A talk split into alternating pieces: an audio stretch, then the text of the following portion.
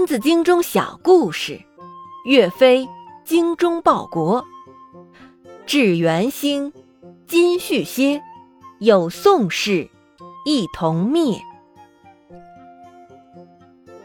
元朝兴起后，消灭了金国和南宋，统一了中国，还兼并了边疆各少数民族。在这段时期中，有一位名将，是我们不得不去说他的故事。那就是岳飞。南宋初期，金军的铁蹄踏遍了中原各地，并不断南下入侵。虽然南宋统治者十分软弱，但朝廷之中却涌现出不少抗金名将，其中最为后世传颂的，便是精忠报国的岳飞。岳飞出生于宋徽宗统治时期。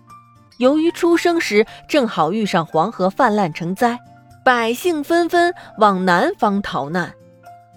岳飞的父亲就是在逃难的过程中过世的，带着幼子的岳母依然坚强地随着人群往南方避难。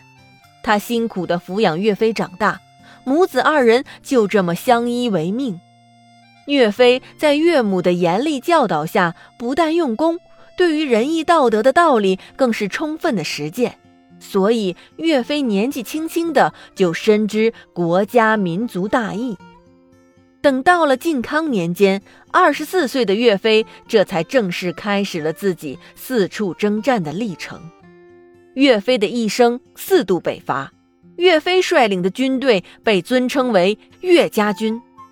当时在金军中流传着一句这样的话。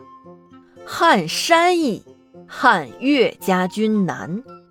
岳家军每到一地，都令金军闻风丧胆。因为战功显赫，岳飞三十二岁时就被册封为清远军节度使，从而成为两宋时期最年轻的节度使。之后，岳飞不断加官进爵，他最后一次获得晋升是在公元一千一百四十二年。这一年，岳飞三十九岁，朝廷连发十二道金牌，将他从抗金战场上召回京城，随后授予他枢密副使一职，名为升官，实为剥夺军权。就在同一年，岳飞被大奸臣秦桧以莫须有的罪名污蔑入狱。十二月二十九日，岳飞在临安风波亭被毒杀。岳飞在被召回京城之前，正在进行第四次北伐。当时岳家军所向披靡，横扫中原。哪知就在这时，朝廷忽然下令让岳飞班师回朝。岳飞上书曾禀明宋高宗，宋军在对金作战中正处于优势地位。理应乘胜追击，否则一旦错失良机，必将悔之晚矣。然而，宋高宗在一天之内连发十二道金牌，勒令岳飞立即班师回朝，同时撤走岳家军之外的所有宋军。岳飞满心悲愤，但又无可奈何，只能流着眼泪叹息道：“十年之功。”毁于一旦。岳飞被秦桧污蔑入狱时，被冠上了谋反的罪名。可是秦桧无论如何都找不到岳飞谋反的证据，结果最后只能用荒谬的莫须有之罪将岳飞父子杀害。公元一千一百六十二年，昏庸无能的宋高宗让位，宋孝宗继位。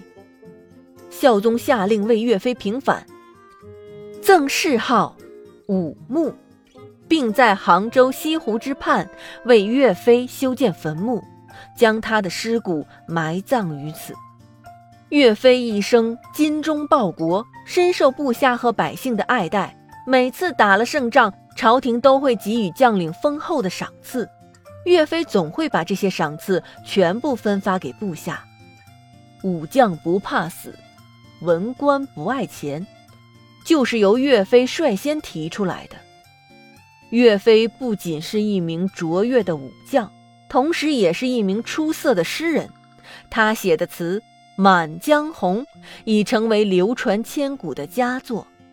岳飞在战场上身先士卒，在生活中勤俭朴素，为了国家和百姓，他鞠躬尽瘁，死而后已，在两宋历史上留下了极为浓重的一笔，成为深受百姓爱戴的英雄。